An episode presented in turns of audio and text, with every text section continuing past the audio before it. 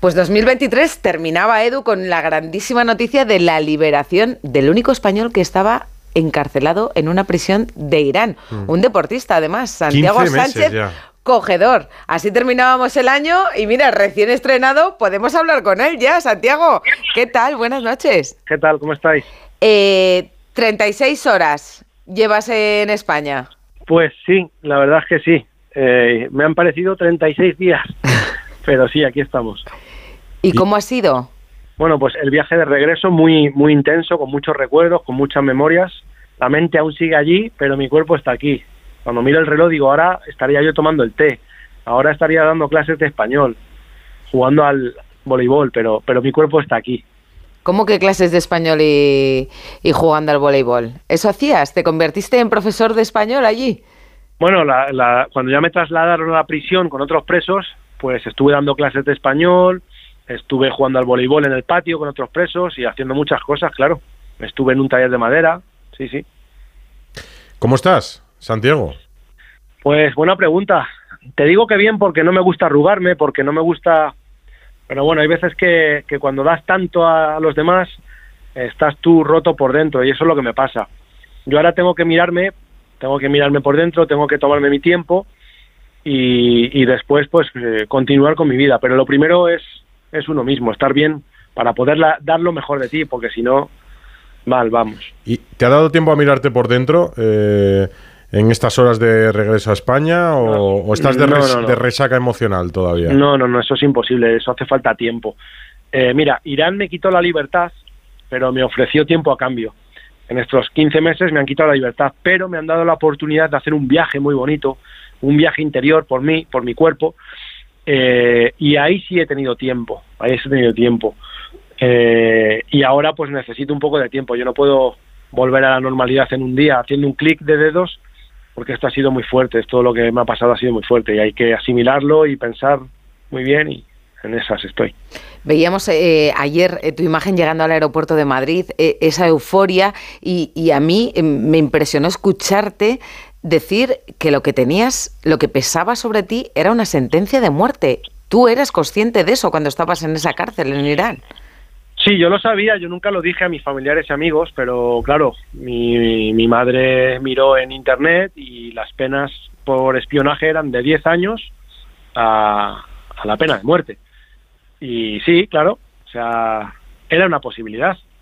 Y vivir 15 meses con eso, pues, pues es difícil pero no imposible. ¿Qué pasó, Santiago? O sea, ¿qué pasó? ¿Qué pasó? ¿Cuál fue el, a la cárcel? ¿Cuál fue el origen de todo? Sí. El origen, pues mira, el origen o mi fallo, ¿no? Hmm. Porque cuando hablas con un preso yo nunca pregunto por qué estás aquí. Pero al cabo de un año, cuando estás sentado en el patio y el, y el preso mira al horizonte y empieza a hablar, joder, pues mi fallo fue, allí la gente pues, uno se toma un café con, una, con un americano y es espionaje, ¿no? Y te lo hmm. cuentan. Y yo les decía, pues mira, mi fallo ha sido fiarme de todo el mundo. Mi fallo ha sido que yo era un turista, eh, un, un, turista muy atrevido, digamos, ¿no? Mm. Pero a mí me recogió un iraní en la frontera, me dijo que me quería hospedar y ayudarme y me llevó directamente a la tumba de Masamini, tomó unas fotos con mi teléfono y esa fue la trampa. ¿Cuál ha sido mi fallo? Pues, pues fiarme de todo el mundo, digamos. ¿Quién es Masamini? Que se lo preguntará a la gente. Masamini es la chica esta que murió mm. por el velo, que yo no sé cómo murió, ni me interesa, ni voy a entrar en esos temas, pero, pero vamos, fue un, una cosa grave para el país. El país estaba patas arriba cuando yo entré y me podía haber dado la vuelta, sí. Pero bueno, decidí ir, ya no hay remedio, todo lo que pasa eh, pasa por algo y me tocó me tocó pagar este peaje de 15 meses. ¿Y tú estabas, tú estabas caminando hacia el Mundial de Qatar, que ibas andando hacia allí. Decías un poco que te fiabas de la gente. No era la primera vez que hacías un reto parecido y habías hecho alguno en bici. Y una de las cosas que nos contabas, recuerdo, eh, de hablar contigo en Antena 3 Deportes, era eh, la relación que tú tenías con, la gente, ¿no? Pues sí, mi, mi propósito, mi misión, o la excusa, digamos, era ir a Qatar. El destino era Qatar por el Mundial. Si, si el Mundial se celebra en otro país, pues a lo mejor no hubiera ido. Si es, si es en México, pues a lo mejor no, no se me plantea ese proyecto en la mente, pero sí, igual que en el año 2019 dejé mi trabajo y dejé todo para ir a ver la Supercopa de España que jugaba en Arabia. En Madrid, el Barcelona jugaban en, en, Arabia Saudí y fui en bicicleta. Pues este viaje era caminando a Qatar, un año. Entonces, bueno, pues es que no sé qué contaros. Es que he caído en un pozo, he caído, caí, caí en una telaraña muy pegajosa, pero al final con ayuda de todos hemos salido, nos hemos zafado y, aquí estoy contándolo. No, la historia es esa. Eh, tenías un reto, uno de los muchos que has tenido a lo largo de la vida, llegar caminando a Qatar, cruzas la frontera de, Irán, te, de Irán, te acompañan, haces una foto en esa turba, en lo que entienden como un acto reivindicativo, entras en prisión. Eh, la estancia en prisión eh, es privativa de libertad, es, digamos, acorde a derechos humanos. bueno. Mm, eh, como no voy a entrar en detalles, a ver, eh, sin, el daño y el dolor y el sufrimiento, eso a mí no me lo va a quitar nadie. Eso viaja conmigo, ¿vale? Y yo en la balanza que tengo, en la balanza que tengo en la mente o dentro de mi cuerpo, voy a poner las cosas buenas. Voy a quedarme con las buenas, porque a mí me han ayudado mucho los presos, el, pueblo iraní es bueno, y, lo demás es cosa mía, porque ¿de qué sirve? O sea, cuando tú señalas a alguien con el dedo, tres dedos de la mano quedan señalando hacia ti. Entonces, si yo me pongo a señalar a Irán, lo primero que tengo que hacer es hablar de mí. Y este sufrimiento y este dolor lo que ha hecho ha sido eh, hacerme crecer como persona y como ser humano e intentaré utilizarlo para ayudar a los demás. Allí derechos no hay, porque si no yo no hubiera estado preso. Y ellos lo sabían, que yo era inocente, porque si me acusan de revolucionar el país no, no es espionaje. Entonces, bueno, en este tinglado, en este juego político, no quiero entrar. Estoy aquí, quedaros con lo bueno, que estoy aquí, que voy a preparar otra, lo iré poniendo en mis redes sociales, no sé si la gente las conoce, es mi nombre, Santiago barra baja Sánchez Cogedor, y ahí iré poniéndolo y, que esto no me, ha, no me ha matado, que esto no me ha frenado, esto me ha dado alas y que voy a seguir, que voy a seguir con mi vida y, eso es lo que puedo contar. Vas a contar en tus redes sociales tus, tus nuevos retos, vas a seguir haciendo retos de este, de este tipo. Bueno, retos, llámalo como quieras, ¿no? Yo lo llamo, pues... Eh, Aventuras. Un sueño, ¿no? Yo tuve un sueño, el sueño de salir y, conocer el mundo, el sueño de, de, poder decir, ahí he estado yo. Con este viaje no, con el anterior. Y los sueños están para cumplirlos. Y lo voy a intentar. Tengo muchas cosas en mente, sí. No por Oriente Medio, pero tengo muchas cosas y, mm. y lo voy a intentar porque porque irse a la tumba sin, sin haber eh, cumplido tus sueños creo que es un error y, lo voy, al menos lo voy a intentar. Oye, ¿te enteraste de lo que pasó en el, en el Mundial de Qatar? Eh, ¿Has podido seguir el fútbol allí de alguna manera? O, porque tú eres muy futbolero. Eh, sí, soy muy futbolero, me encanta el fútbol. De hecho, de hecho este domingo voy a jugar como titular en mi equipo de fútbol. Mis compañeros pagaron mi, mi ficha y tengo mi equipación o sea que me gusta, me encanta el deporte, o sea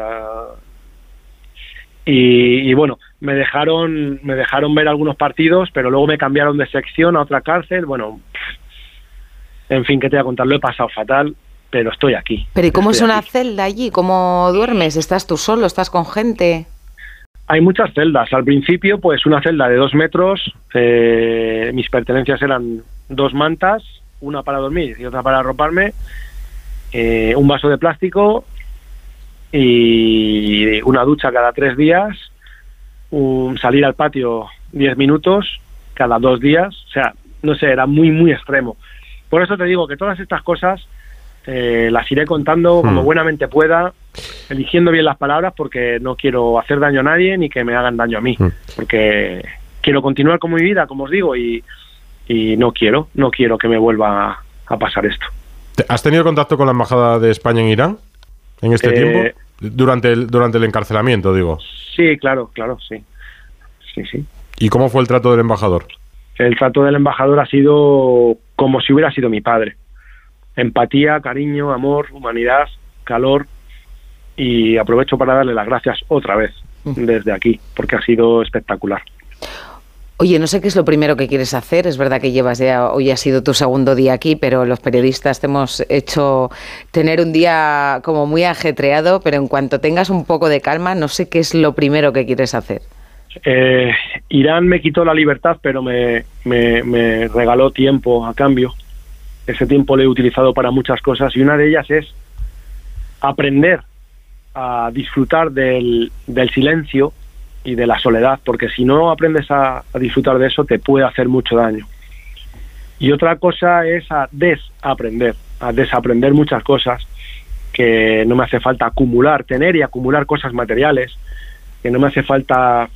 Entonces, para responderte rápido es eh, disfrutar, disfrutar de las cosas más simples, de un café, de una conversación, de un abrazo, de un amigo, porque, porque esto ha sido como un retiro espiritual. Me he desintoxicado del teléfono, del estrés, de... Entonces lo, he intentado ver desde ese lado. Sacarlo positivo. Claro, ¿no? Pero os contesto así para que me entendáis. ¿Tienes alguien que te ayude ahora, un bastón, unas muletas sobre las que caminar los próximos días? Pues tengo a mi amigo Coque, que me ha dicho que me quiere pagar un psicólogo, un psiquiatra, un profesional, y, a lo mejor lo necesito porque, porque ha sido mucha tela, ha sido mucha tela. Eh.